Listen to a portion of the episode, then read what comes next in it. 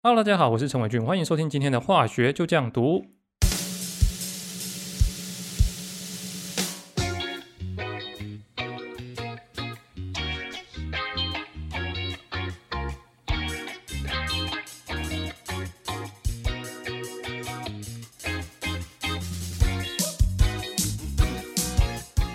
近有在看 Podcast 后台数据的时候啊，我就发现一件很特别的事情。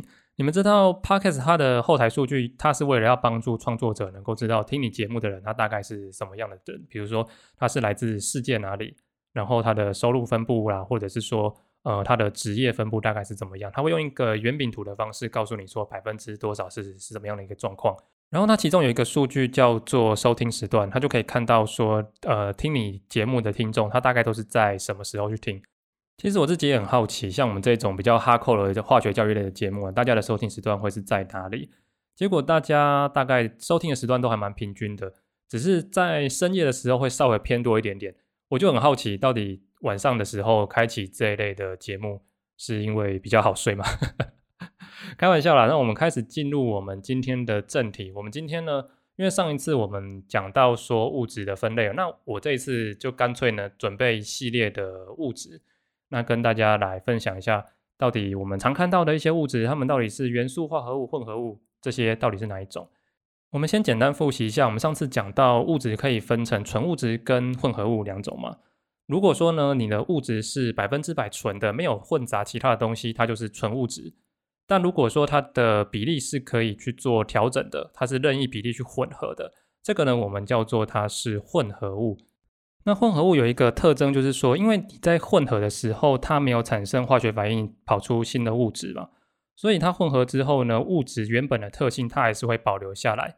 像是说食盐跟水把它加在一起，那盐是盐，水是水，它们之间呢不会因为化学反应跑出新的东西来。又或者说，空气里面的氧气它是有助燃性的，不会因为说它跟氮气跟其他气体混在一起之后就失去它的助燃性。毕竟氧气跟其他气体没有发生化学反应变成新的气体嘛，对不对？那因为它的组成并不是固定的，所以它的熔点、沸点一些物理性质也是不固定。那我稍微补充一下，上礼拜我讲到说没有固定熔沸点这件事情，可能会让有些人有一点误会。你可能会想说，哎，我其实我怕酒精啊，明明沸点一开始沸腾的时候温度都嘛一样，啊，怎么会有说沸点不固定的问题？那确实，在一开始沸腾的时候，温度都是一样的。但是你要留意到，酒精跟水它们的沸点并不相同。尽管它们有共沸的现象，但是酒精呢还是相对比较容易蒸发的。所以当酒精蒸发之后，水的比例越占越多。所以你可以大概预知到，你的沸点会慢慢的往水的那个一百度慢慢移动，只是说最后移动到哪里而已。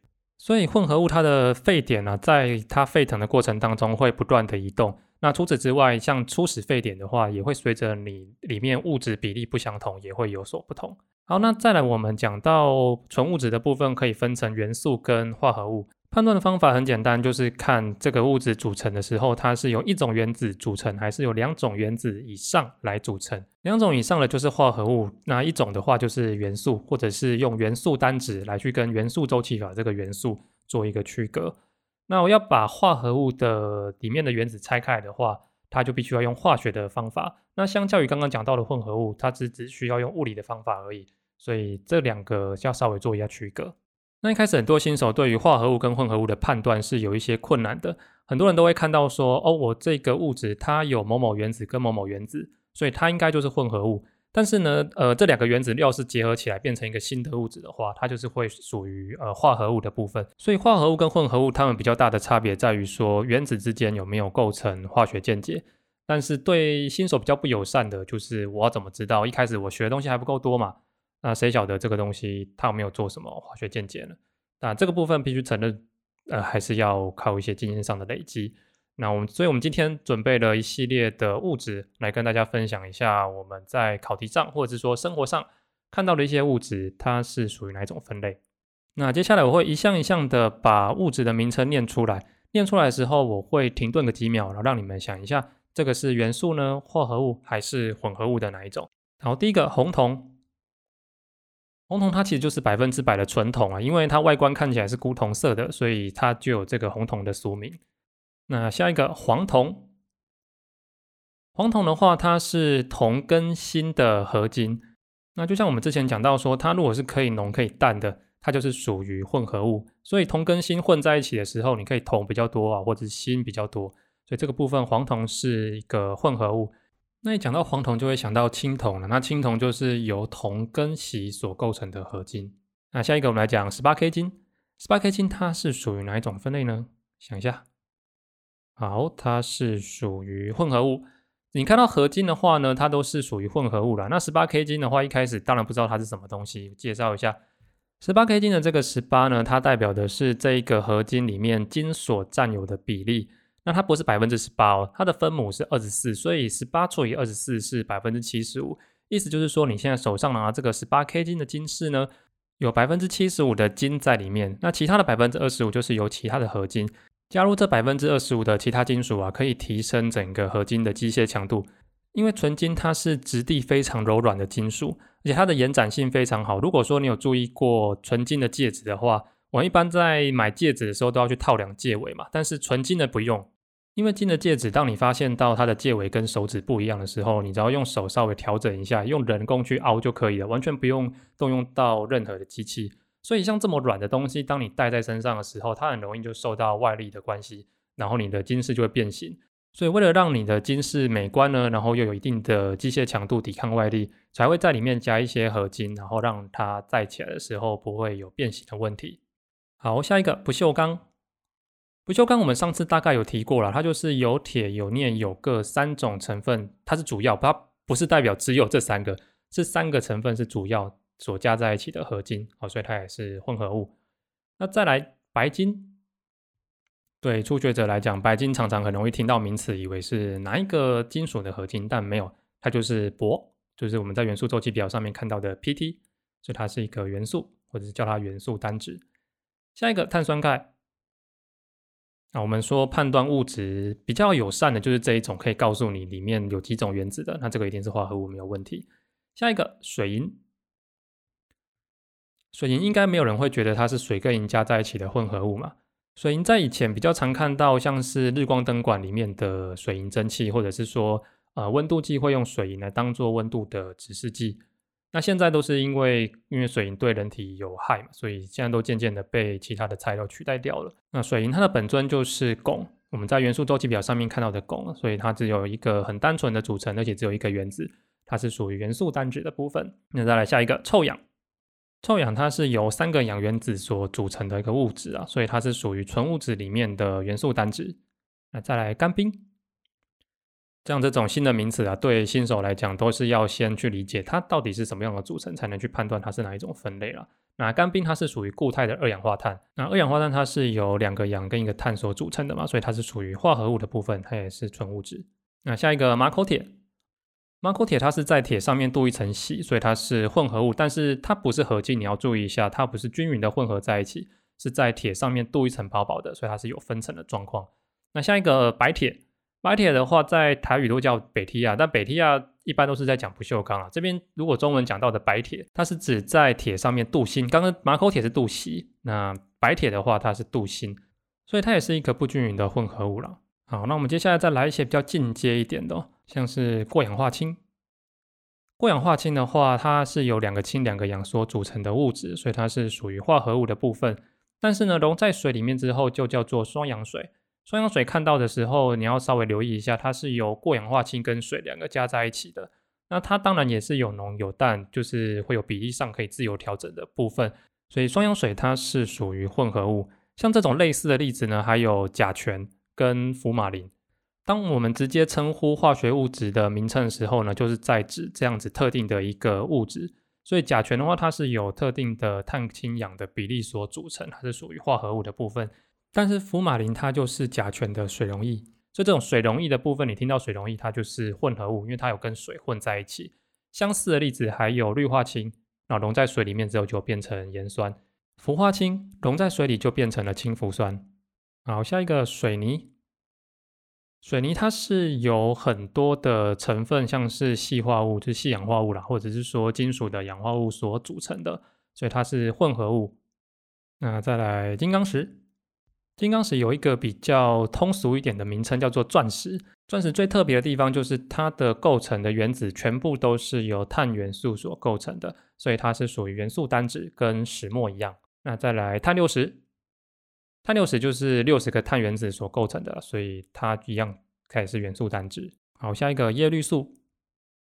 叶绿素这个名词乍看之下会以为是好几种物质加在一起的混合物，但是没有，它是化合物而已，就是由特定的原子用特定的比例构成起来的一个物质。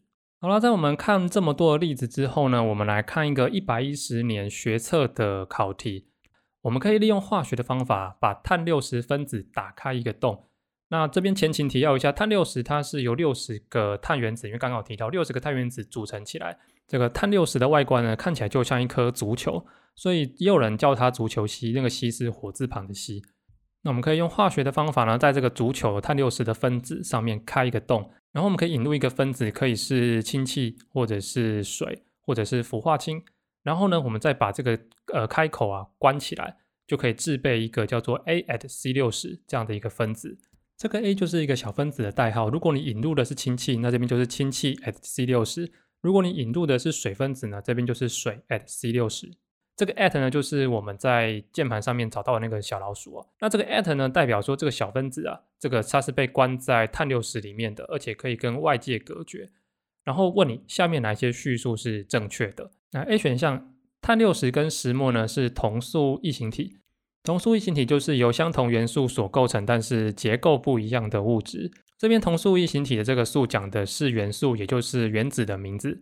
所以，我们在这个选项可以看到呢，碳元素它可以形成碳六十，然后也可以形成石墨。那石墨它是属于扁平状的二 D 的一个结构，所以它们是不同的物质。这边 A 选项正确的。那再来 B 跟 C 呢？它们是一个互斥的选项。我们看到有些选择题它会用一个互斥的呃关系存在。也就是说，你选的 B 就不会选 C，选的 C 就不会选 B。B 选项说氢气 at C 六十它是属于纯物质，C 选项呢是说水 at C 六十是混合物。好，所以 B、C 有一个一定是对的。这个题目有提示你有两个选项是正确的，所以刚刚 A 选项是正确的，然后 B 跟 C 又有一个是正确的嘛，所以 D 跟 E 两个一定是错的。那我们来看 D 选项是说氢气 at 碳六十中的氢原子跟碳原子之间有共价键。哦，这个是错的。再来一选项，氟化氢的水溶液具酸性，所以呢，呃，氟化氢 at 碳六十可以跟氢氧化钠溶液进行酸碱反应啊。但是题目有跟你讲说，它的小分子是封闭在碳六十里面，跟外界隔绝的，所以它没有办法进行酸碱反应，答案是错的。所以这一题的重点呢，在于说这个小分子在碳六十里面，它到底是属于纯物质还是混合物？我们之前有讲到混合物，它一个特质就是它里面的成分。是可以用任意比例来去做调整的，但是我们这边的 A S 六十它就是只有一个分子加上一个碳六十所组成的一个物质，所以这题答案呢是 B，它是属于纯物质。这题答案刚公布的时候，其实引发了很多外界的争议，因为呃很多人在看到这个地方的时候，会觉得说明明氢气只是放球的外面跟放球的里面，为什么一个是混合物，一个是化合物？那甚至有人去找呃化学的文献，发现到说氢气呢，它不只可以引入一个，也可以引入两个、三个。所以啊，碳六十跟这些氢气呢，它可以有不同的比例、任意比例把它混合在一起。所以它应该要把它判定成混合物才对。那至于说氢气没有办法跟外界产生反应，是因为你用碳六十把它关起来了嘛？那假设说我今天把这个氢气呢关在一个金属球里面，它一样也没办法跟外界产生反应啊。但是我们出题老师在一开始的时候有暗示到一件事情，我们今天把这个小分子装进去碳六十的时候，我们是使用化学的方法把它装进去的。所以当我们要把呃这个小分子跟碳六十分开的时候，也一定要用化学的方法。这个部分它就不像是混合物的特性。我们知道我们要把混合物分开的话，只要用一般的物理方法就可以了。所以里面不管装的是一个分子、两个分子还是三个分子，它们都会个别视为纯物质。那在这个题目出来之后呢，我还有去看一些文献的报道，看他们怎么去做合成的。那发现到他们在合成的时候，真的很像做开脑手术，就真的是在碳六十上面开一个洞，然后在高温高压的情况下把氢气灌进去，而且灌进去之后那个洞嘛还在的时候，氢气是没有办法逸散出去的。这个部分的表现就跟刚刚讲到，呃，把氢气灌进去一个金属球里面，它是完全不一样的一个状况。所以它们之间碳六十跟小分子是有一个化学的作用力存在，把这个氢气呢固定在呃碳六十的架构里面，然后最后再把这个缺口封起来，就完成了这个小分子 at C 六十的结构。而且当小分子装进去碳六十的时候啊，这个新的碳六十就会产生跟原本不一样的化学性质。比如说原本的碳六十呢，它是一个高度对称的碳骨架，它是不会有任何的极性。但是引入了一个水分子之后啊，这个碳六十它就产生了极性，它的化学的表现呢就会跟原本的呃碳六十是不一样的。而且由于里面装的是只有一个小分子，根据一些比较近代物理的研究啊，我们发现到说物质在质量非常小的时候。它的物质波的特性就会变得比较明显，就开始有一些量子的特性存在。所以这种小分子诶碳六十的分子就常常被一些学者拿来研究量子化学的一个很好的题材。好啦，那我们今天介绍差不多就到这边了。不知道今天这样的内容呢，对于呃混合物、化合物还有元素单子呢，有没有更好的了解？如果喜欢我们节目的话呢，欢迎到 Apple Podcast 上面留下五星评价，并且留言让我知道你的想法。在 Spotify 上面呢，也可以留下五星的评价哦。那我们下次见，拜拜。